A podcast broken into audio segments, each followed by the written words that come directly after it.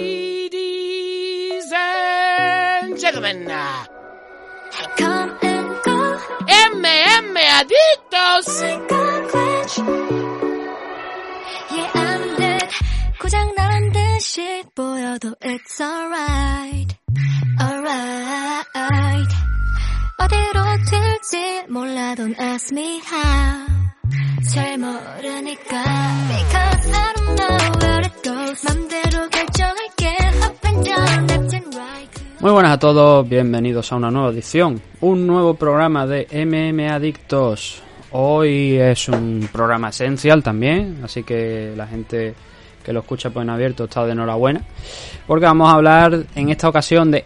A ver, este tipo de programa yo soy consciente de que realmente al final no lo escucha eh, prácticamente ni Dios porque no vamos a hablar de UFC. Bueno, sí que vamos a pegar una anotación ahí al final en función de una cosa que ha salido esta mañana sobre Topuria. Mm, es curioso, cuanto menos, pero a eso hablaremos en la parte final.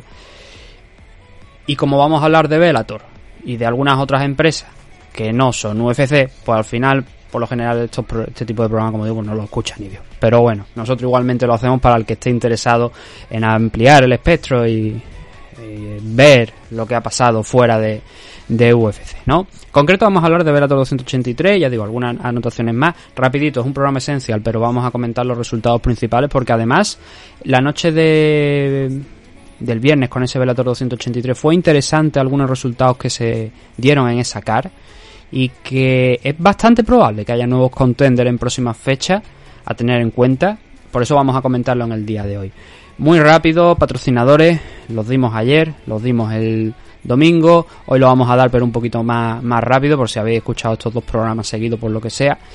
Eh, Oscar Panadero, los Caballeros de Oc, en Arroyo de la Encomienda, las instalaciones de Paz del 10 y que van a celebrar ese evento el 10 de septiembre en la Plaza de Toros de también Arroyo de la Encomienda en Valladolid.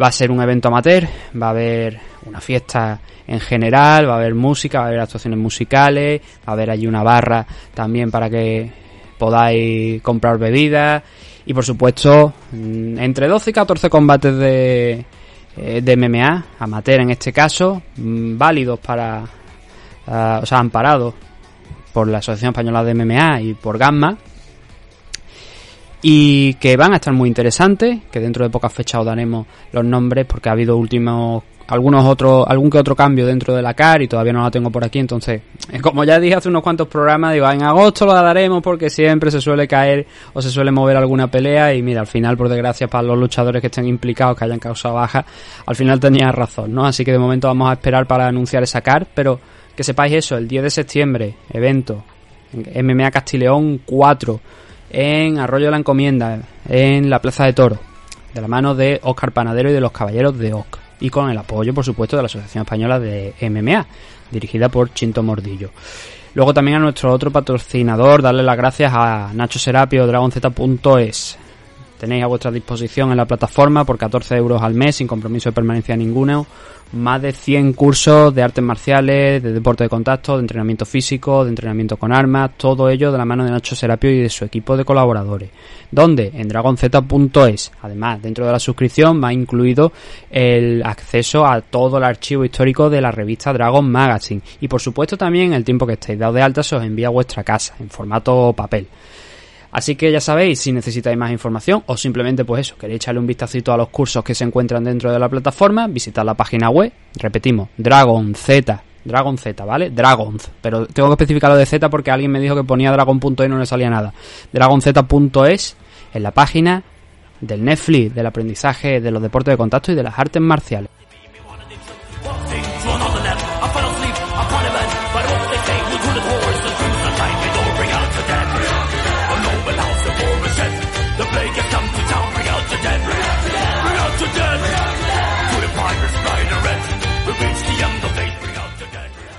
Y ahora nosotros vamos a empezar ya a hablar de lo que es eh, Bellator 283. Nos vamos a centrar en la main card, es de lo que vamos a hablar principalmente porque es donde estuvo ahí lo importante. Antes de empezar con eso, hay que destacar que, bueno, varios luchadores no dieron el peso, dos de la car preliminar, tampoco muy importante, aunque vamos a destacar, insisto, dos o tres combates ahí que sí que pueden eh, ser llamativos y que se pueden ver gratuitamente a través de YouTube, porque hay un stream abierto con las preliminares de, de YouTube. La main card se retransmite por Showtime, entonces hay dos formas de verlo, o en Gold Televisión o con un VPN para acceder a Showtime, pagando por supuesto la, la suscripción, o ya el método que vosotros busquéis, que yo ahí ya no voy a entrar.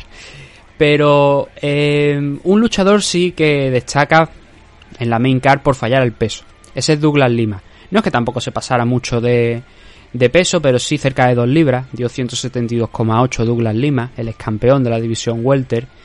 Y eso pues provocó tampoco, a ver, tampoco nada, porque no hubo problema en el sentido de no era un combate por el título, ni mucho menos, era un enfrentamiento contra Jason Jackson.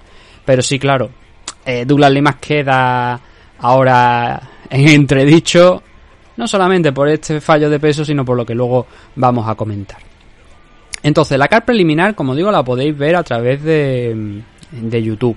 Yo dentro de la car preliminar destacaría sobre todo los tres últimos, cuatro últimos enfrentamientos. Por ejemplo, tuvimos a Ahmed Magomedov, que tenía un 8-0, ahora con un 9-0, haciendo su debut aquí en, en Bellator. Eh, hay que tener una cosa en cuenta. Aparte de que un Magnur Magomedov, familia de, de Javi, estaba peleando en la main card, se están firmando muchos luchadores eh, del entorno de Javi que son daguestanís y tal, están firmando a muchos. En este caso, pues por ejemplo, Ahmed Magomedov, que él no falló el peso, pero su rival Kevin Boy en sí, en este caso Magomedov consiguió la victoria por un Real Naked Choke en el primer asalto, así que tuvo un buen debut. Luego también, en el siguiente de los combates, Gatti Rabadanov peleó contra Bobby King. Eh, en este caso no era su primera pelea aquí dentro de, de Bellator, sino que la tercera y también ha ganado. Ha derrotado a Bobby King por una decisión unánime, por un triple 30-27. Esto estamos hablando de la división de 155 libras, la lightweight, ¿vale? Ahora mismo eh, tengo que mirarlo. Sí, Rabadanov estaba ya rankeado, estaba en novena posición. Eh, su rival Bobby King no, así que supongo que con esta victoria mmm, puede que no le dé, obviamente, para subir algo, pero que Rabadanov es un tío con un 18-4 de récord, hay que seguirle también, hay que tenerlo en cuenta. Luego en uno de los duelos femeninos, de hecho el único combate femenino que tuvimos en esta CAR, dentro todavía de la CAR preliminar, Beta Arteaga derrotó a Vanessa Porto, luchadora que había pasado por, por Invicta y que la habíamos, yo creo que más o menos la, conocíamos todos, a Vanessa Porto, que no es el primer combate que tiene aquí en Bellator, ya ha disputado también varios en, aquí en, en Bellator, fue campeona de la división Flyway en Invicta antes de, dar el salto aquí a la compañía. Y mm, en este caso las dos sí que estaban rankeadas. Eh, Vanessa Porto estaba en séptima posición, Beta Arteaga estaba en la quinta, así que Beta Arteaga va a defender ese puesto. No sé si mm, se han publicado ya los rankings. Bueno, a ver, tengo que reconocer una cosa. No sé si los rankings que yo estoy leyendo están ya actualizados. Puede que sí, no lo sé, no lo tengo muy claro todavía si están ya actualizado. Entonces, la cosa es que ahora Beta Arteaga está en quinta posición, ¿vale? Mientras que Vanessa Porto está en séptima. Repito, no sé si están actualizados. Tengo que eh, comprobarlo con la página web y mmm, tampoco porque tampoco sé si los de la página web están ya actualizados. Entonces no, no sirve de mucho. Pero yo leo el ranking actual y ya a partir de ahí pues sacamos las conclusiones. Aunque esto se puede comprobar. A ver. Estoy mirando el, no, no, no, no creo que no creo que estén actualizados. No creo que estén actualizados porque después de un combate que hubo en la main car es extraño que uno de los implicados no esté aquí dentro de, del ranking, por ejemplo, de la división Lightweight, así que no, no creo que estén actualizados. Entonces vamos a dar por eso, por bueno, eso de que Vanessa Porto estaba en la, estaba en la séptima posición y eh, Beta Arteaga, luchadora que llegó a, pelear por el título en su momento contra Lima Lemon Farley, no tuvo mal combate, pero un corte enorme en la frente, creo que fue, me parece. Bueno, sí, fue, fue en, la cara, pero quiero decir, creo que fue en la frente. Sangraba mucho y hubo que, parar ese combate, ¿no? Pero fue un buen enfrentamiento aquel que tuvo Beta Arteaga. Y bueno, va a retener esa posición. Vamos a ver dónde se, hasta dónde puede llegar ahora mismo Beta Arteaga, que ha rebotado bien después de esas dos derrotas consecutivas que, que tuvo, derrotando a Desiree Yáñez y también ahora a Vanessa Porto. Ese otro de los combates que destaco. Fue una sumisión, una victoria por, por guillotina en el segundo round para Beta Arteaga. Y en el último de los combates, en la división middleweight de la car preliminar, quiero decir, tuvimos a Dalton Rosta eh, noqueando a Romero Cotton al inicio del tercer asalto. Un combate donde también los dos estaban rankeados. De hecho, Dalton Rosta estaba en una posición por debajo de Romero. Así que entendemos que en la nueva actualización pues va a subir por encima. Eh, Dalton Rosta pasará a tener un 8-0, mientras que Romero Cotton se quedará con un 6-2. Y hombre, está lejos todavía de la de la cabeza, ¿no? Pero Dalton Rocha empieza a, a, apuntar alto y a pintar bastante bien, ¿no? Un luchador de esos de los que son marca Velator en el sentido, lo explica muchas veces, pero cuando me escucháis decir eh, luchador marca Velator es porque toda su carrera la ha hecho en Velator. Y es el caso de, de Dalton, ¿no? Eh, por ejemplo, también el de Eiji Maki, ¿no? Eh, luchadores que llevan peleando desde su inicio aquí dentro de, de la compañía y ahí siguen. En el caso de Eiji Maki, 19 combates dentro de, de Bellator, llegó a ser campeón de la división Featherweight, pero en el rematch Patricio Pitbull Freire eh, le quitó el título, le arrebató el título dándole su primera derrota profesional. Y bueno, en este caso, pues Dalton Rosta sigue sumando y sigue invicto, ¿no? Y ya ante rivales rankeados, ¿no? Que es la cosa. Están teniendo buen ojo porque muchos de estos luchadores que inician su carrera en Bellator luego están triunfando. No todos, a lo mejor. Pero, por ejemplo, también el caso de Aaron Pico, luchador relevante. Ejima aquí es el máximo exponente, ¿no? Pero hay otros que también están haciendo bien las cosas aquí dentro de la compañía. Ahora nos vamos ya con la main card. Y en el primero de los combates tuvimos a el brasileño Marcelo Golm, que es un viejo conocido por parte de muchos porque es un luchador que ha pasado por UFC, aunque no acabara demasiado bien su estancia allí en la compañía, ni fuera tampoco nada destacable porque eh, Golm em, perdió todos los combates que disputó en UFC, a excepción del primero y hasta estaba haciendo aquí su segundo combate en Bellator. Eh, no estaba rankeado Marcelo Golm, aunque hay que decir que después de este enfrentamiento contra Devion Franklin, otro luchador marca Bellator de los que os he hablado, es probable que siga lo esté, porque se impuso al norteamericano por un mataleón, por un rear naked choke en el tercer asalto, cuando quedaba poquito tiempo y probablemente tengo que reconocer que de no haber finalizado Marcelo Golm este combate antes del límite, probablemente lo habría perdido, porque el primer asalto pintó bastante bien para Devion Franklin, Gol intentó derribarle, no fue efectivo, pero Devion Franklin es un bicho, es un luchador poderoso con un buen wrestling y lo elevó dos veces con fuerza para lanzarlo contra el suelo en el primer asalto. Luego aprovechó ese trabajo en el suelo para darle codazos uno tras otro y le abrió una buena brecha a Marcelo Golm, tanto que el médico tuvo que entrar en el intercambio del primero al segundo para revisar ese corte, para decir a ver cómo está, a lo mejor tenemos que parar el combate, pero bueno, continuó y gracias a Dios para Marcelo Golm, ¿no? que continuó ese enfrentamiento.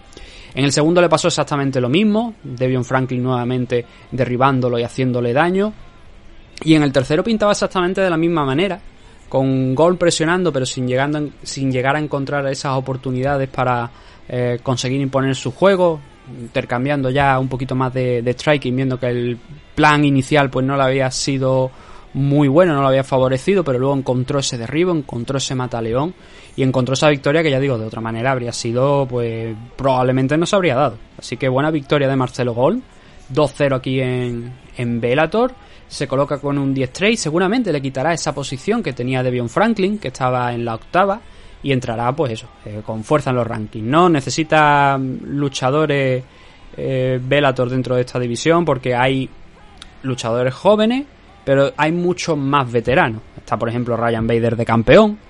Está. Mm, eh, Fedor Emelianenko todavía está figura como luchador dentro de, del roster y porque no se ha retirado y todavía debería tener algún combate más por ahí Fedor. Chase Congo también es muy veterano, perdió aquel enfrentamiento en Francia contra Ryan Bader por el título. Eh, y luego hay luchadores pues un poquito más jóvenes, ¿no? Está Steven Murray, está Tyler Fortune, Devion Franklin también estaba ahí, pero bueno, Marcelo Gol es una buena entrada. Va a ser un luchador interesante para la categoría con solamente 29 años, así que bien por él. Devion Franklin cae a un 5-1 de récord y hombre, esto le va a servir pues para aprender, sin ninguna duda, ¿no? Eh, también era el rival más complicado que había tenido hasta ahora. El anterior fue Said cuando tenía él todavía un 4-0, estaba haciendo su quinta, quinto combate profesional, eh, Franklin. Y Souma está rankeado. Y recuerda que el combate, porque no fue, la verdad, demasiado bueno, fue una decisión dividida, fue un combate casi de ida y vuelta, pero sin tampoco demasiada acción, no un exceso de acción. Y consiguió ganar a Souma, pero Souma, eso, estaba rankeado ahí, tenía 10 peleas profesionales. Y luego hay otros luchadores por ahí que a lo mejor no han dado mucho el nivel, pero que también tenían peleas más, más, mucho más experiencia que Devon Franklin. Pero así, digamos, de primer nivel, Marcelo Gol, desde luego, yo diría que es el rival más importante que ha tenido este chico que ha tenido Devion Franklin. El siguiente enfrentamiento, división middleweight, también otro viejo conocido de la afición de UFC, Lawrence Larkin, que no le fue tampoco excesivamente bien, aunque tuvo sus victorias importantes Lawrence Larkin en, en UFC y a Bellator no, le, gusta recordar eso porque dice mm, es fácil, ¿no? Lo utilizan para vender a esos luchadores y entre las, las victorias que consiguió Loren Larkin pues figura gente como eh, Jorge Masvidal, Santiago Poncinibio, Neil Mañí, eso ese fue a lo mejor el pick dentro de UFC de, de Lawrence Larkin, mientras que bueno, se le garantizó un title shot cuando debutó aquí en Bellator, fue contra Douglas Lima, perdió, Luego perdió también contra Paul Dilly, fue noqueado contra Paul Dilly, pero desde entonces había cosechado una racha de victoria de seis consecutivas, derrotando incluso a Andrei Koreskov, a Rafael Carballo también, dos luchadores que han sido campeón y contender respectivamente. Venía de vencer a Kyle Stewart, pero este combate acabó antes del límite y en el primer asalto por un no contest. Eh, cuando, cuando estábamos cerca de los tres minutos de este primer asalto. ¿Qué pasó? Pues que Berhamov es un tío que es eh, principalmente wrestler, que es un tío que se tira a intentar derribar a lo del Larkin, Larkin pues cae, pero eh, presenta batalla, se le complica un poquito las cosas y entonces van arriba, se consigue levantar eh, Larkin y lo que pasa es que cuando tiene la cabeza metida entre las piernas o bueno, en la zona de la cintura, eh, Mohamed tira un codo hacia abajo, Loren Larkin, y ese codo da en la parte trasera de la cabeza pero clarísimamente. O sea, es que no hay ningún tipo de, duda de que ese golpe da. Larkin luego ha dicho que, bueno, eh, por lo visto hay un incidente, entre comillas, dentro de, backstage, donde pasa por al lado de, de Berhamov y del médico, y el médico está hablando de la rodilla izquierda de Berhamov, como si se hubiese hecho daño en la rodilla izquierda. Y dice que Larkin que eso le dio pues como un poco de coraje porque decía, joder, eh, vale, le he golpeado en el codo, en principio creía que no lo había, o sea, le he golpeado en la nuca, en la cabeza, en la parte trasera. He mirado la pantalla, me parecía que no había sido un, golpe fuerte, pero luego lo he visto en la pantalla y he dicho, joder, pues mira, le he dado de verdad, aunque él siente el Arkin que no le dio con mucha fuerza, pero el golpe le dio, ¿no? Entonces Berjamo intentó recuperarse, pero pasado el tiempo no se recuperó y entonces fue cuando se declaró el no contest, ¿no? Porque no, no podía seguir peleando.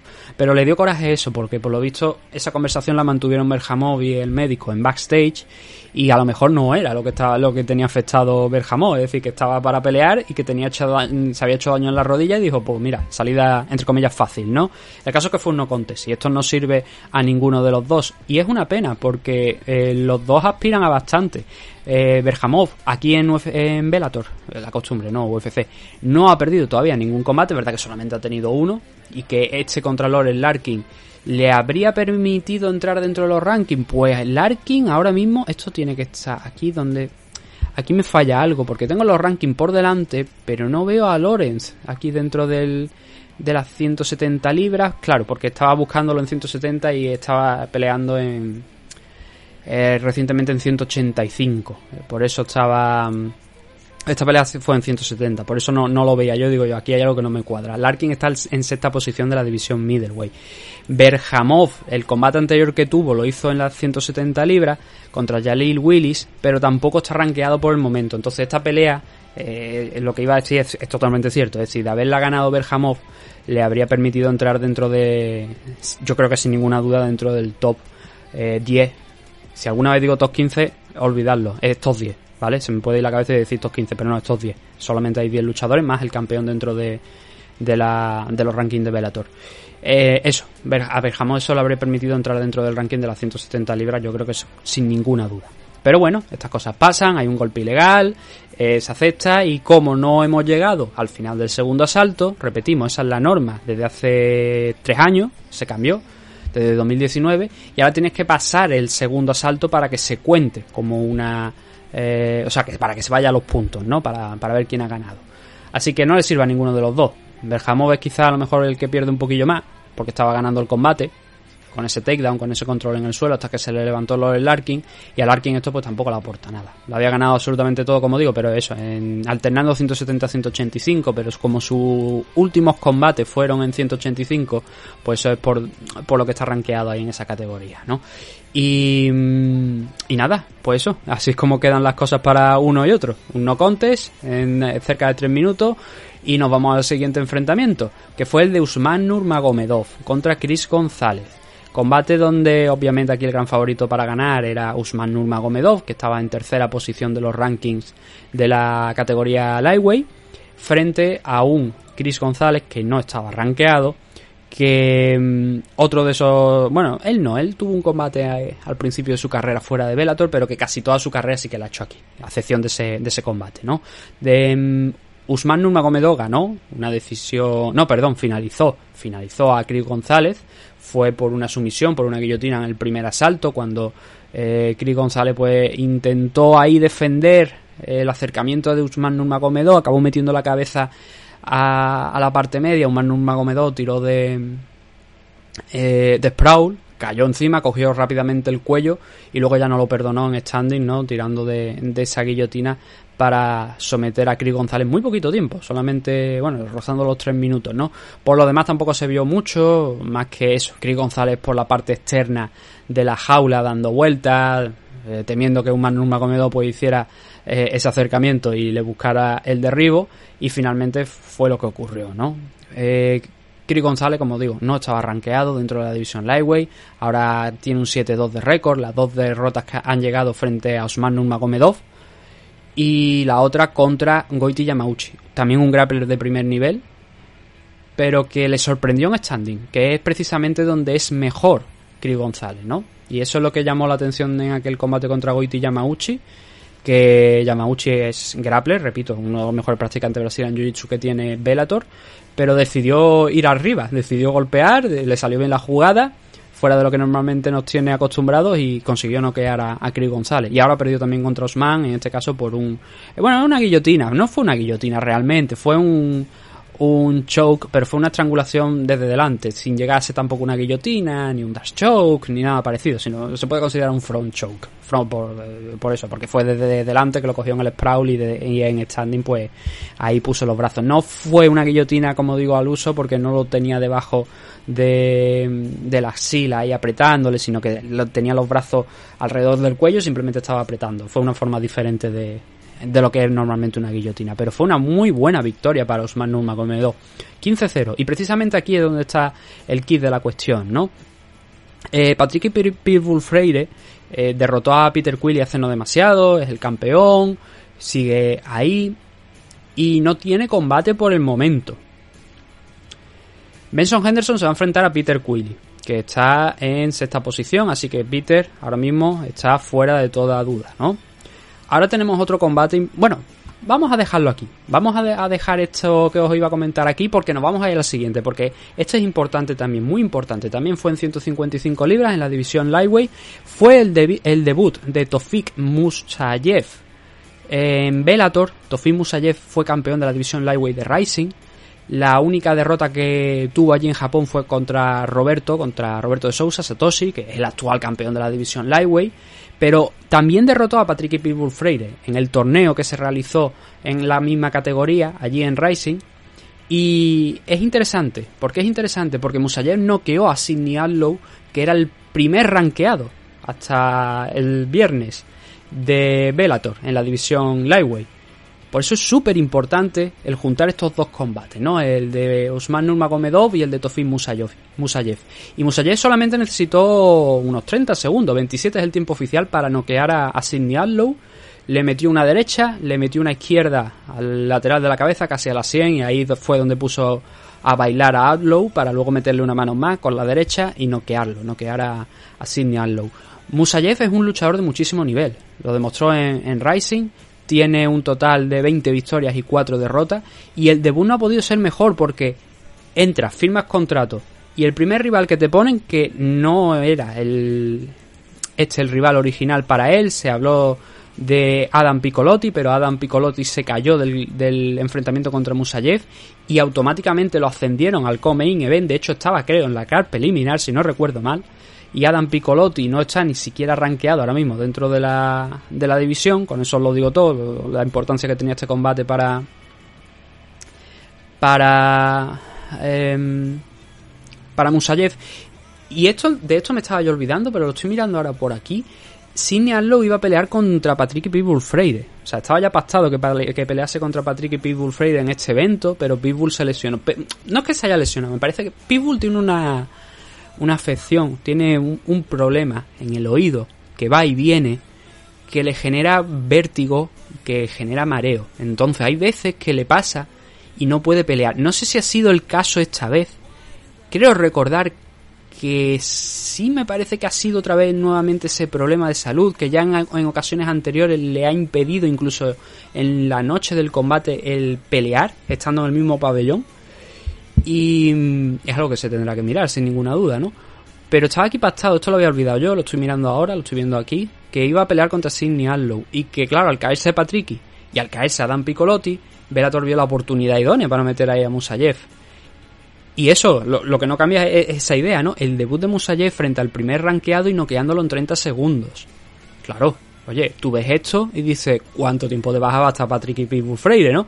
Porque sería lo ideal, sería lo, lógico, que directamente si lo iba a pelear por el título y Musayev ha noqueado a, a Sidney, lo normal es que esté directamente por el título contra Patrick y, Patrick Freire. Que eso no se da porque Freire tiene que esperar un poquito más. Ahora enganchamos, ahora sí, a Usman Nurmagomedov. Un combate entre Musayev y Nurmagomedov. En el caso de que Freire no pueda defender el título en próximas fechas frente a Musayev, ya que Pitbull Freire está fresco, en el sentido de... Eh, no, perdón, eh, Freire no, Musayev. Musayev es el que está fresco, porque ha pasado medio minuto dentro de, de la jaula con, con Adlow.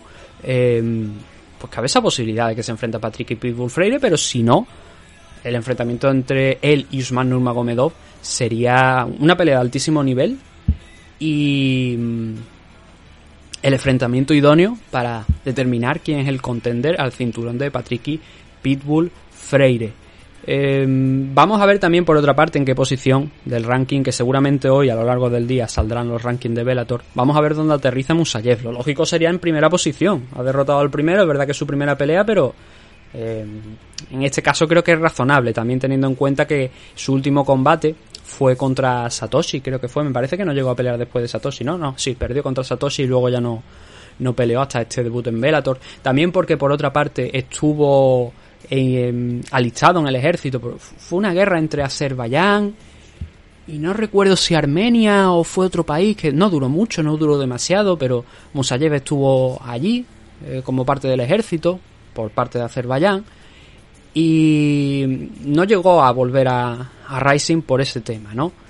Así que al final pues los hemos tenido lo hemos tenido aquí se ha dado ese cúmulo de circunstancias que le han aupado después de esta victoria, muy probablemente a esa primera posición, y puede que como retador de, de Freire. Así que es súper importante estos dos enfrentamientos de los que acabamos de hablar. Eh, el de Usman Nurmagomedov frente a Kiri González. Aunque quizás el de Nurmagomedov contra González le acerque menos al ruso al título de lo que seguramente van a acercar a Musayev esta pelea contra Adlow. Y ahora tengo que mirarlo. Puede que se cayese también el rival no no se cayó el rival de, de Osman Nurmagomedov le metieron directamente contra Kerry González ¿no? Pues bueno no hay que por, por mal eh, o sea no hay mal que por bien no venga no en el caso de Musayev esa bajada de Adam Piccolotti le ha permitido pelear y noquear a Sidney Adlow y luego nos queda el main event el main event fue una decisión unánime eh, aburrida, entre comillas, decisión unánime de Jason Jackson contra Douglas Lima. Luchadores que estaban rankeados en tercera posición en el caso del ex campeón de la división Welter y un Jason Jackson que estaba en la cuarta. Jamaicano tuvo una actuación inteligente, una actuación eh, buena eh, en el sentido de hizo lo que tenía que hacer para ganar, fue una decisión unánime para él, triple 50-45 y a ver, Douglas Lima es un luchador, bueno, para empezar la historia de que ha fallado el pesaje y tal, pero Douglas Lima es un luchador que es eh, striker, que el tío está claro, bueno, ha sido eh, uno de los poquitos que ha conseguido derrotar a MVP junto con Logan Storley, un nombre que vamos a sacar también en el día de hoy porque esta pelea de aquí es interesante eh, en relevancia ¿no? con, con Logan Storley y Douglas Lima, eso, es un luchador Mm, que si lo sacas de ese juego, donde te puede patear, donde te puede golpear, empieza a disminuir su, sus posibilidades de victoria. Jason Jackson es un luchador que mira, estoy mirando ahora, por ejemplo, aquí, porque tengo puestas, porque las decisiones, las puntuaciones no las tenía por delante, entonces he tenido que ir directamente a Wikipedia a buscar las puntuaciones que los ponen en el artículo de Velator 283. Y, Jason Jackson no tiene ni entrada en Wikipedia, con eso os lo digo todo. Eh, Tofim tampoco y Umar Nurmagomedov tampoco, pero Jason Jackson aquí en, en Bellator está haciendo grandes cosas. Este era el combate más importante que, que, te- que había tenido hasta ahora en su carrera, ¿no? Este de, de Douglas Lima. Pero es que ha ganado, fijaos a quién ha ganado. Él debutó en Bellator eh, hace mucho tiempo. Lo que pasa que no lo volvieron a firmar, y de hecho ha participado en un Danaway Contender Series también, no lo volvieron a firmar y, y entonces pues estuvo por otras compañías, en concreto en la LFA, ¿no? Donde fue campeón de la división Welter y ya sí que dio ese salto. Ya demostró que per- podría, podía pertenecer a Bellator y la pelea de Bellator la ganó, ¿eh? Eh, y entonces lo firmaron. Debutó con derrota en Bellator. Redebutó con derrota frente a Ed Ruth. Pero a partir de ahí todo lo que ha ganado, o sea, todos los combates restantes los ha ganado todos. Y ha ido escalando cada vez un poquito más. Kichi Kunimoto, Jordan Main, Benson Henderson, Neyman Gracie, aunque para mí, que vi aquel combate, creo que Neyman Gracie mereció ganar aquel combate en decisión, pero se la dieron a Jason Jackson. Aunque Gracie se pasó buena parte de los asaltos en el, eh, con la espalda contra la lona, estuvo mucho más activo, que también por otra parte, el, casi lo mismo que pasó en la noche del viernes, con la excepción de que Douglas Lima no tuvo esa actividad de Neyman Gracie, pero que Jackson tampoco estuvo muy activo encima de, Douglas. Fue más de control, de aguantar ahí la posición, soltar alguna mano sin complicarse. Si podía avanzar posición de la guardia a la media guardia, pues lo intentaba sin complicarse demasiado. Pero yo creo que aquel combate contra Neyman Gracie mereció perderlo en la decisión. Paul Dilly, su último rival antes de esta pelea, y ahora Douglas Lima. O sea, cada vez ha ido subiendo eh, un poquito más en los rankings. Eh, ahora mismo está en la cuarta posición. Después de derrotar a Douglas Lima, como mínimo va a subir a la tercera. Y el combate, como os digo, pues eso, de principio a fin, cuando vio que podía derribar a, a Douglas Lima y podía presionarle primero contra la jaula y luego derribarle, no se lo pensó. Y fue lo que hizo. Y cada asalto de esos cinco asaltos que duró esta pelea, que ahora Bellator ya lleva también un tiempo haciendo esto de los cinco asaltos en Main Event, creo que no es necesario, pero bueno, eh, salvo los combates por título, pero ellos también lo hacen ahora, al estilo UFC. Em, desde el principio, ya digo, hasta el final, control, control, control y más control gracias al wrestling de Jason Jackson. Y fue una pelea pues un poquillo aburrida, pero sacó esas carencias que tiene Douglas Lima, ¿no? Como digo, un striker que mm, cuando lo sacas de su elemento, de donde se mueve mejor, pues sufre. Y le ha pasado en otras ocasiones, ¿no? Y eso que llegó a ser campeón contra un tío que pega duro, pero que Koreskov, si tiene que meter la cabeza ahí, también lo hace. Eh, ganó a Rory McDonald, que fue donde consiguió proclamarse campeón de, de Bellator nuevamente. Que no, en ese momento lo tenía el propio Rory. Lo tenía, me parece, el propio Rory McDonald, creo, el cinturón. Y consiguió ganar Douglas Lima para volver a proclamarse campeón. Anteriormente lo había perdido, además, también contra el propio Rory, si no recuerdo mal. Eh, lo ha ganado tres veces. El cinturón, eh, Douglas lo ha ganado tres veces. Creo que fueron eh, dos con Koreskov, me parece que fue, o no lo recuerdo ahora mismo. Creo que sí, me parece que fueron una o dos con Koreskov y luego la de la de Rory McDonald. Con Koreskov ha tenido varios enfrentamientos, tres, si no recuerdo mal, me parece también. Creo que fue una trilogía donde se estuvieron intercambiando los cinturones. Entonces no pueden ser dos con Koreskov. Tuvo que ser una con Koreskov, la otra contra Rory McDonald y la otra es que no me acuerdo ya. Pero ha sido campeón hasta en tres ocasiones Douglas Lima. Pero es eso, ¿no? Sufre. Y últimamente pues no está demasiado bien. Viene con cuatro derrotas consecutivas. Perdió contra Musashi una oportunidad por el cinturón middleweight. Intentó ver si podía capturar el cinturón middleweight en una pelea que es que era complicada para Douglas Lima. No, yo no... Ese enfrentamiento contra, contra Musashi yo no lo veía por ese tema, ¿no? De la diferencia de peso entre ambos, el estilo que le podía proponer eh, Musashi. Luego perdió el cinturón que ganó, el de la Welter, quiero decir, que ganó en ese torneo contra Rory McDonald, lo perdió contra Mosov, que es el actual campeón. Perdió la revancha contra Michael Page por decisión dividida y ahora perdió también contra Jason Jackson. Está no de vuelta, pero sí que está claro cuáles son sus carencias. Así que ya le tienen tomada la medida, ya le han pillado la matrícula y cualquier luchador que sea del estilo de Jason Jackson o Logan Storley, por ejemplo, también, que son wrestlers que se mueven mejor ahí que, que en standing, aunque Jackson sabe también pegar.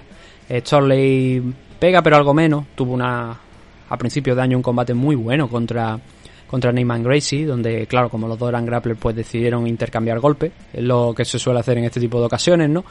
Y fue un combate muy bueno, aquel de Storley contra, contra Gracie, fue bastante entretenido, pero fuera de lo que suele hacer, ¿no? Y de lo que le vimos en ese combate contra eh, Michael Venom Page, donde Storley ganó el cinturón eh, interino, el interim, contra Michael Venom Page, en su casa además, en casa de, de Michael, por una decisión, creo que fue unánime, no recuerdo ahora exactamente si fue unánime o fue dividida, pero que le dio ese cinturón interino. ¿Por qué? Porque Amosov es ucraniano y Amosov está defendiendo su patria en Ucrania. La última noticia era que estaba bien, que estaba vivo y posando con el cinturón de Velator, pero también es verdad que esa última noticia me parece que fueron de hace dos o tres meses, dos meses por lo menos. Y ahora mismo no sé cómo estará la situación de Amosov. Sigue siendo campeón, pero claro, Velator no le puede esperar al 100% no le va a retirar el cinturón por las circunstancias, ¿no? Pero tampoco puede esperar a, a Mosov para mover la división. Es importante esta victoria de Jason Jackson. Michael Page está en segunda posición, pero ahora ya después de perder contra Logan Storley parece fuera de la órbita del título. Y yo creo, a ver, no se hace, no se suele hacer, porque el cinturón interino sirve para unificar. Pero es que lo normal es que Logan Storley ponga entre comillas en juego ese cinturón contra Jason Jackson. Sería lo lógico, porque si no, que vamos a tener a Logan Storley sentado, esperando también, porque si Amosov no vuelve, no podemos tener a Logan Storley eh, sentado. La otra posibilidad sería hacerlo vacante, el cinturón, ¿no? Y que Storley y Jackson disputaran el cinturón vacante de la división. Y que luego le prometiese a Amosov, si vuelve, que tenga esa pelea directamente por el título, porque sería lo lógico. Es más que nada por no tener parada la división, es mi idea para no tener parada la división y para no defender un cinturón interino que sería una cosa muy extraña. Vaya, yo ahora mismo no recuerdo haber visto un caso en el que se haya defendido el cinturón interino. No tiene sentido ninguno. Así que veremos cómo solventa esa situación eh, Bellator, ¿no? Lo que está claro, eh, como digo, es que Douglas Lima va un poquito en caída libre. Ha estado en combates muy importantes, por supuesto. Ha estado con Musashi, ha estado con Amosov. Esos han sido los dos últimos. Luego esa derrota que hablábamos contra Michael Venom Page. Siempre ha estado peleando contra gente o campeona o del top 2-3. Así que, hombre, cuatro derrotas consecutivas cuando estás peleando contra auténticos bichos tampoco es algo eh, con, que haya que señalar con el dedo, ¿no? Pero está claro que no tiene el nivel cuando lo sacas de la parte del striking, ¿no? Mientras que Jackson pues consiguió eh, de manera inteligente esa victoria. Jackson tiene un 16-4 de récord, en el caso de Douglas Lima cae un 32-11 y lo siguiente para Velator, que ya ponemos punto y final a esta review, a este repasito de lo que hemos visto, es precisamente el enfrentamiento dentro de una, un par de semanitas, me parece, dos, tres semanas, vamos a tener una pelea eh, entre Neyman Gracie y Goiti Yamauchi en el main event de Bellator 284, dos nombres que como digo pues lo hemos sacado hoy en 170 libras, aunque Goiti normalmente ha peleado en 155, por algún motivo, pues ahora va a decidir pelear eh, también en 170 libras. Aunque creo que no es el primer combate que tiene en 170 libras, pero no es la categoría más fuerte para, para él. Eh, ya ha peleado, eh, mira, en el último combate, por ejemplo, de Bellator ya peleó en, 170. Pero no es lo suyo, no es su categoría realmente. 155 es la ideal, pero bueno. Si derrota a Neyman Gracie, que está ahora mismo en quinta posición, pues pegaría ahí una subida fuerte, ¿no? Entraría ahí en el ranking en una posición muy fuerte. Duelo de brasileños en el main event. Valentín Moldavski frente a Steve Mowry, otro nombre que hemos sacado hoy a la palestra, ¿no? El de Steve Mowry, que está en quinta posición, frente a un Valentín Moldavski, que fue campeón de la división en el cinturón interino, pero que luego en la reunificación, bueno, o sea, en la unificación con Ryan Bader no consiguió derrotar a, a Bader y que van a tener ese main event aquí. Nuevamente, pues intentando ver, es el primer combate después de la derrota con Bader de, de Moldavski y va a intentar ver si puede derrotar a Mowry, defender esa posición y quién sabe si volver a retar a Ryan Bader. Y Limalek McFarlane contra Bruna Ellen. McFarlane desde que volvió de la lesión, bueno, volvió contra Justin Kish y las cosas francamente mal. Estuvo cerca de año y medio de, de parón y perdió contra Justin Kish, una pelea que eh, no debería haberla perdido. Ahora han bajado el nivel hasta Bruna Ellen, una luchadora con un 6-3 de récord, varias peleas aquí en, en Bellator, que no sé ni siquiera si está rankeada, permitidme que lo, que lo mire si está rankeada esta chica. A ver, eh, eh, eh, hemos dicho... No, no está rankeada, Bruna Ellen no está, no está dentro del top 10. Y hay varias luchadoras dentro del top 10 que deberían... Podrían enfrentarse a ella, pero Aileen McFarlane es campeona, pero bueno, parece que, que no hay. Más peleas heavyweights, hay Souma también en los rankings contra Gokan Sarikan, un poquito más abajo, son los dos encargados de cerrar el ranking de la división heavyweight. Y en la última, bueno, en la primera, mejor dicho, de las peleas de esta de este evento, tenemos eh, en la main card, tenemos a Austin Vanderford mm, volviendo después de su primera derrota, que fue contra Gegard Musashi por el cinturón, frente a Anthony Adams. Luego tenemos a Ilias Bulay frente a Weber Almeida, de Ana Bennett contra Justin Kish, también dos luchadoras que están rankeadas dentro de esa división flyweight femenina. Jared Scoggins frente al invicto con un 13-0 Salvazón Hamidov. Y otros combatillos pues de menos importancia, aunque aquí hay que destacar especialmente este, que es el Josh Hill, canadiense contra Mateus Matos. Josh Hill estuvo recientemente, hay un torneo Bantamweight que se está celebrando, eh, Creo que no llegó a entrar porque se lesionó cuando estaba dentro del ranking, o sea, dentro de, del torneo, pero se lesionó y no pudo disputar la pelea que iba a tener.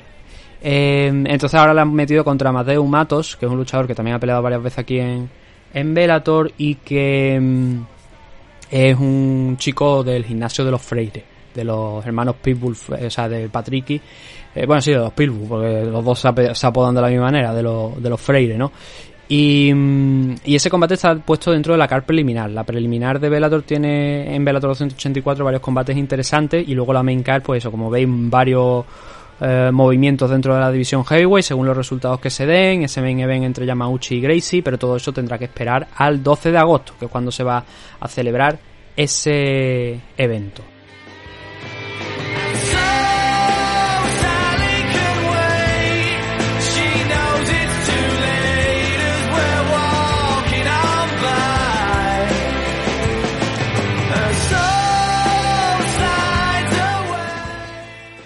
Y ahora, en los minutos finales de este programa, muy rápidamente vamos a comentar tres cositas, ¿vale? Tres anotaciones. Eh, tenemos españoles en las tres. En el primer comentario que vamos a hacer, eh, tenemos que hablar de la pelea de Ander Sánchez el pasado fin de semana también en Cage Warrior 141. Era la segunda pelea profesional de, de Ander, después de esa magnífica victoria que tuvo en su combate, también de debut aquí en, en Cage Warrior 135 en este caso, noqueando a Connor Wilson. Hicimos un vídeo de cómo fue tanto la victoria como eh, qué podíamos esperar del emparejamiento, que eso se encuentra en el canal de YouTube de MMA Adictos, MMA TV, por si queréis echarle el vistazo a cómo fue aquella victoria. Tenemos ahí el corte analizando qué es lo que pasó. Eh, y ahora tenía este, esta segunda pelea contra Loner Kavanagh, un luchador entrenado por Brad Pickett, de ese, ese sucursal del American Top Team pero que se llama Great Britain Top Team. Y a ver, que tiene también el logo. Es curioso porque, claro, es como mm, para darte golpes en los huevos, ¿no? En el sentido de eh, Great Britain Top Team. Como si no fuera eso, pues una sucursal básicamente de la América Top Team, pero que está llevada por Brad Pickett. De hecho, el logo es lo que os iba a comentar. Bueno, en lugar de la bandera norteamericana, tiene la bandera em, eh, inglesa, británica. No, no inglesa, sino del Reino Unido. Y el logo, la figurita, la sombra que, hay ahí dentro de, eh, del logo es claramente Brad Pickett. ¿Por qué? Porque lleva su característico sombrero en la cabeza y, y entonces eso, ¿no? Es la historia de, esa, de ese logo del Great Britain, pero como digo, es para darte de golpe los huevos porque dices tú, joder, es que está claro que es una sucursal del America Top Team. El caso es que Anders Sánchez no pudo derrotar a Loner Kavanagh fue una derrota por decisión en favor de, de Kavanagh por un, creo recordar, doble, porque no lo tengo ahora por delante la decisión, doble 29-28 y un 30-27 en favor de Kavanagh, si no recuerdo mal. El combate era una pelea complicada, el hecho de que los dos tuviesen poca pelea, pocas peleas, en el caso de Ander Sánchez era la segunda como hemos hablado, en el caso de Kavanagh era la cuarta, eso no significa que, que nos Cabana no fuese un rival importante. El tío es bueno. El tío aquí en Cage Warrior en su primer combate eh, le voló la cabeza a su rival. Y es un chico peligroso. En este combate, eh, eh, lo hizo bastante bien con las low kicks. Estuvo trabajando las low kicks, poniendo casi siempre, no en peligro, sino golpeando con dureza a Ander Sánchez, no solamente abajo, que tumbó varias veces con esas low kicks a Ander. a mí me llamó la atención.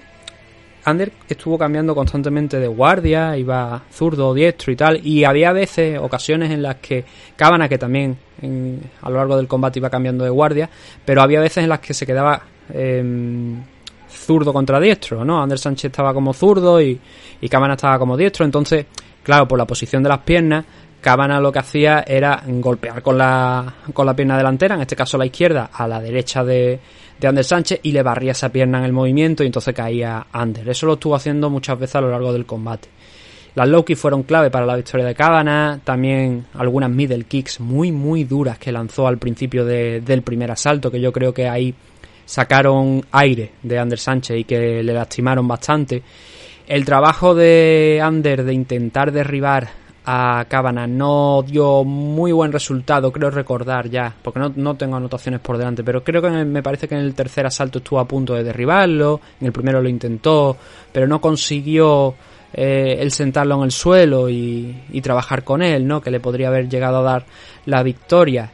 Entonces el recurso que le quedó a Ander Sánchez fue pues, intentar perseguir a Cabanas, que estuvo moviéndose muy bien a lo largo de los tres asaltos también alrededor de la jaula, y que en el primero, a pesar de estar perdiéndolo, Ander eh, consiguió conectar un golpe, una mano, que tumbó, consiguió un knockdown sobre Cabanas, lo mandó hacia atrás y esos fueron los mejores momentos de Ander Sánchez en este combate. Esa parte final del primer asalto, donde no solamente con ese knockdown, sino luego encaramándose a su espalda, intentando ver si podía agarrar un brazo, pasando por un lateral, a ver si conseguía el armbar. Esos fueron los mejores momentos de, de Sánchez, ¿no? En, en, este enfrentamiento, porque en el segundo, pues eso, incrementó el movimiento Cabanagh alrededor de la jaula ya no se le veía con tanta libertad o con tanta tranquilidad a Cábana, porque ya había probado los puños de Ander y había dicho, coño, ¿a qué potencia?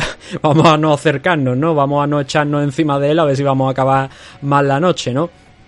Y se mantuvo en distancia. Yo creo que le cogió miedo a, a Ander a la pegada, lógicamente, ¿no? Si, si acabas el primero, prácticamente boca arriba, casi, porque te han mandado a la lona de un puñetazo, lo normal es que te lo tomes con más tranquilidad, ¿no? Y eso, claro, manteniendo la distancia, soltando low kicks, manteniendo a raya a Ander, Ander le costaba, ¿no? Iba con él moviéndose bien alrededor de la jaula, pero no acababa de poder entrar y soltar los golpes, ni acabar de derribarle y en el segundo, pues, donde a lo mejor de haber conseguido impactar algunas manos más, eh, podría haber ganado ese asalto. Y el tercero, a lo mejor, pues ya obligar a Cabanas a intentar finalizar la pelea, tener que finalizarla para ganar. Eh, no lo consiguió. Y en el tercero la sensación eso, que mm, Cabanas vio que también Ander, que por otra parte creo que esos golpes, middle kicks, ese golpe, los golpes al cuerpo, creo que le lastimaron y hicieron que se cansara a lo mejor antes de, la sensación que yo tengo desde casa, ¿eh? no sé si será eh, la verdad, pero me daba la sensación de que se había cansado bastante en el primer asalto con el esfuerzo de intentar derribarlo al suelo, con esos golpes al cuerpo y que ya Ander no era el mismo a partir del segundo asalto, pero bueno, lo intentó, en el tercero se soltó un poquito más cábana y acabó consiguiendo pues la victoria por esa decisión, por ese W29-28 y ese 30-27 que sirva de aprendizaje, ya digo, era una pelea muy muy complicada también, era un rival bueno, con un, un equipo detrás y una esquina, Brad Pickett, reconocida ya por yo creo que gran parte de la afición, ¿no? Que sabe un poquito de esto. Así que obviamente te puedes esperar de todo, ¿no? no que tener a Brad en la esquina no significa que sea bueno, ¿no? Pero Cabana sí que es un buen luchador, es un luchador fuerte, potente. Y le buscó las cosquillas a Ander, estuvo a punto de conseguirlo, pero bueno, hoy no podemos comentar una nueva victoria de, de Sánchez. Seguiremos pendientes a ver qué es lo que hace el bueno de Ander y una pronta recuperación y a ver cuándo es su siguiente pelea. Sea Cage Warrior, que supongo que sí, o sea en cualquier otra compañía, pero ahí la verdad es que lo han soltado directamente en Cage Warrior y dices tú, coño, que aquí hay nivel, ¿no? Las primeras peleas pues siempre son, intentan equilibrarlas, ¿no? Y, esta pelea yo creo que era complicada. La siguiente nota es la derrota también en este caso, por desgracia tenemos que comentar una nueva derrota. La derrota en este caso de... Mm, em, lo diré, de Lara Fernández.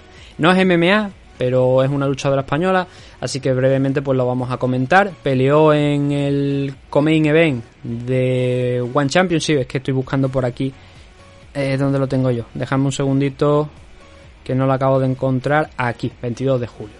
Eh, Comain Event fue el enfrentamiento del cinturón eh, Atomweight femenino de, de Bellator en Muay Thai, no en MMA, sino en, en Muay Thai, cinturón interino, que mm, le enfrentó a Janet Todd, luchadora que por otra parte era también de mucho nivel, ya había sido campeona aquí en, en One Championship de la categoría de kickboxing, derrotando a, a Fairtex, a Stamp, y mm, que no está muy activa en los últimos años, de hecho esta era su primera pelea en 2022, pero que ha disputado ese cinturón Atomweight junto con Lara Fernández. La victoria fue una decisión unánime, en este caso no tenemos puntuación porque no se da aquí en, en One, yo creo que es algo que habría sido interesante mm, conocer, sobre todo en este caso, porque eh, creo que Lara hizo un muy buen combate, pero sin embargo pues no lo, no lo dieron, decidieron que no iban a dar esa puntuación, lo que considero pues una, una pena, ¿no? Eh, fue un combate bastante abierto, pero puede ser, puede ser que los jueces vieran a lo mejor, bueno, se puntúa asalto por asalto, ¿no? Pero el, último asalto yo creo que, por ejemplo, le podéis echar un vistazo porque el, el, combate está en YouTube. El último asalto yo creo que es de Janet Todd, pero justo el anterior es para Lara Fernández. Y esos dos asaltos creo que son los más claros del combate y luego ya hay que ver, ¿no? Yo no sé lo suficiente de Muay Thai como para juzgar un combate de Muay Thai, porque ahí la gente pues es muy experta y te podrá decir una cosa u otra, pero yo creo que también las caras de una y otra indicaban en parte quién debería haber ganado este combate. La cara de Janet Todd era un, vaya, un croma, no mucho, no tampoco una cosa excesiva, ¿no? Pero sí que sí que estaba mucho más marcada que, que la cara de Lara Fernández, que además llevó el peso del combate en los primeros asaltos, presionando, comiéndose low kick también, eh, alguna que otra, pero también soltándolas mucho. Por eso ya digo que los tres primeros asaltos es donde creo que está la clave, porque los dos últimos yo creo que están bastante bien definidos en un caso u otro. A partir de ahí, pues bueno, los jueces por desgracia han determinado que la decisión fue unánime para Janet Todd. Supongo que sería un 48-47. Por cierto, combate con guantillas, ¿eh? No con, con guantes. No sé si es la primera vez que Lara Fernández peleaba en estas condiciones probablemente, pero lo hizo muy muy bien.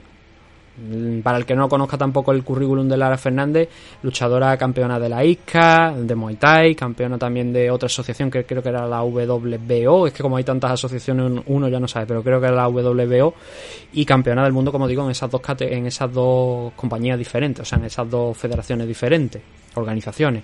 Y por eso, bueno, aquí hacía su debut en One Championship, no ha podido ser en esta ocasión, eh, pero bueno, seguramente yo creo que dejó un buen sabor de boca también a, a Chatris y Jotón y muy probablemente la volvamos a ver aquí a, a Lara Fernández. ¿Cuándo? Eso ya es más complicado, porque las cosas eh, en One Championship a veces se prolongan demasiado y, y, uno no sabe cuándo va a ser la siguiente pelea de un luchador ahí, pero bueno, buena actuación de Lara Fernández, una lástima que al final no se llevara el cinturón, que además esto no lo he comentado, pero me he acordado ahora para cerrar esto.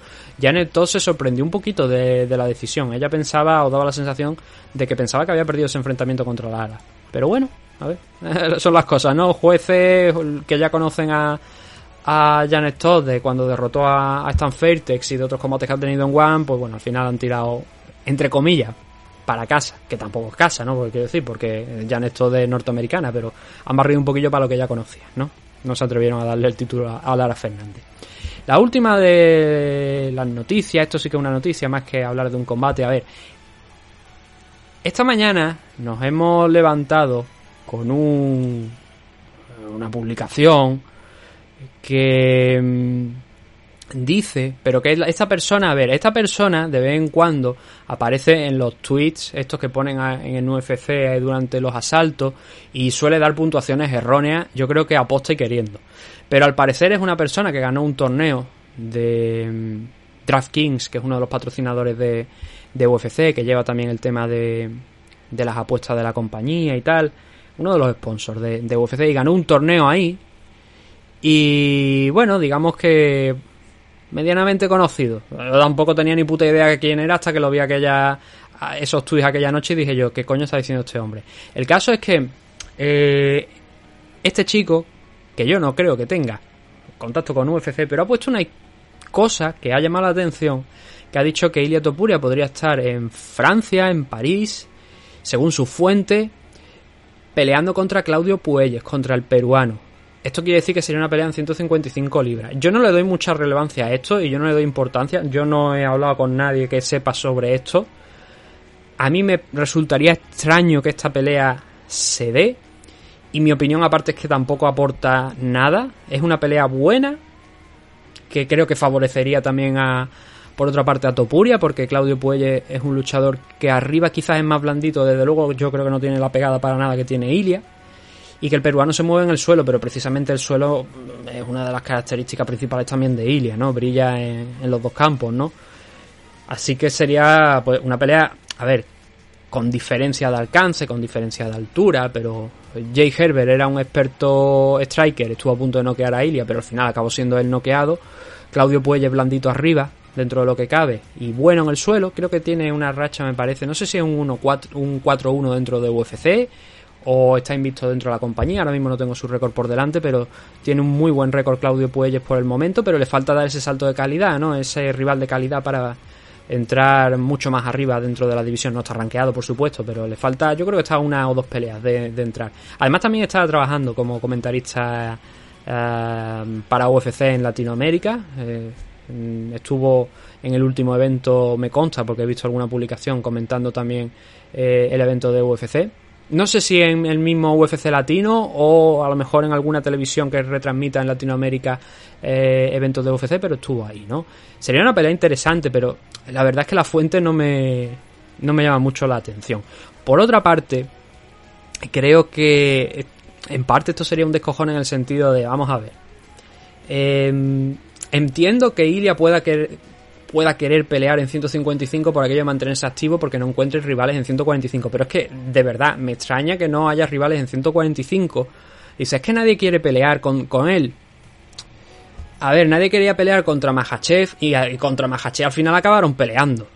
Es lo que se decía, ¿no? Eh, yo creo que se puede encontrar un rival para 145. La cosa es, ¿es el rival adecuado? ¿Es el rival que quiere Ilia? ¿Es el rival que quieren los Kawas? Em, le aporta algo a Ilia. Esas son las cuestiones, más que no, es que no hay rival. Rivales, a ver. Eh, o sea, rivales van a existir siempre. Y siempre van a haber. La cuestión es si nos interesan, como por ejemplo, por otra parte, a, a, gente como por ejemplo Arnold Allen o tirando más para arriba a Brian Ortega. Hay Rodríguez, una pelea con Ilia Topuria no le interesaría porque no les aportaría nada, ¿no? Él está en la posición decimoquinta. Yo creo que si se quiere mantener en activo, hombre, entiendo esta parte de no, es que así no tengo que cortar peso, no mejor dicho, no tengo que cortar tanto peso, ¿no? Y, me permite, vale, bien por esa parte. Pero ¿qué gana Topuria derrotando a Claudio Puelle? Ponerse 13-0 en una división en la que no está rankeado, contra alguien que no está rankeado. Eh, ¿Le permitiría entrar en la división Lightweight? No, realmente no. Te aporta desde el sentido de, a lo mejor, como me decían esta mañana una, una persona, que un comentario bastante interesante que decía dice bueno gana Claudio Puelles si se da este combate eh, gana a lo mejor otra pelea por ahí en 145 contra alguien de abajo y dice pues ya quiero pelear contra el top 5 porque ya ha cosechado pues 5 o 6 victorias consecutivas y está invicto y, ya te lo pueden colocar arriba y es verdad no es mal plan ese es un, es un plan interesante. Pero bueno estamos aquí haciendo teoría y no hay nada ni mucho menos confirmado sobre sobre esto no si al final se da pues estaremos ahí pendientes ver qué puede hacer Ilia. Si al final no se da, que creo que teóricamente debería ser lo más probable, pues bueno, veremos a ver entonces quién es el siguiente rival de Ilia, que está teniendo un verano pues bastante tranquilo. Más pendiente de Twitter y por muchas fiestas que realmente con un training camp en mente para, para una pelea, porque es que la, es la situación. Así que con esto vamos a dejarlo ya aquí, estamos cerca de la hora de programa y bueno, simplemente pues daros las gracias por habernos escuchado, le hemos dedicado unos cuantos minutos a luchadores españoles, hemos hablado también por supuesto de, ese evento de Velator 283 y lo siguiente será ya pues empezar con la previa, ¿no? Eh, bien mañana con la main card, eh, seguramente también el jueves con las preliminares, pero la main card tiene que caer fijo y ya veremos de aquí al fin de semana qué más se puede hacer. Muchas gracias a todos por habernos escuchado, espero haberos entretenido un programa más y volveremos dentro de poquito con más MM Adictos. Hasta pronto.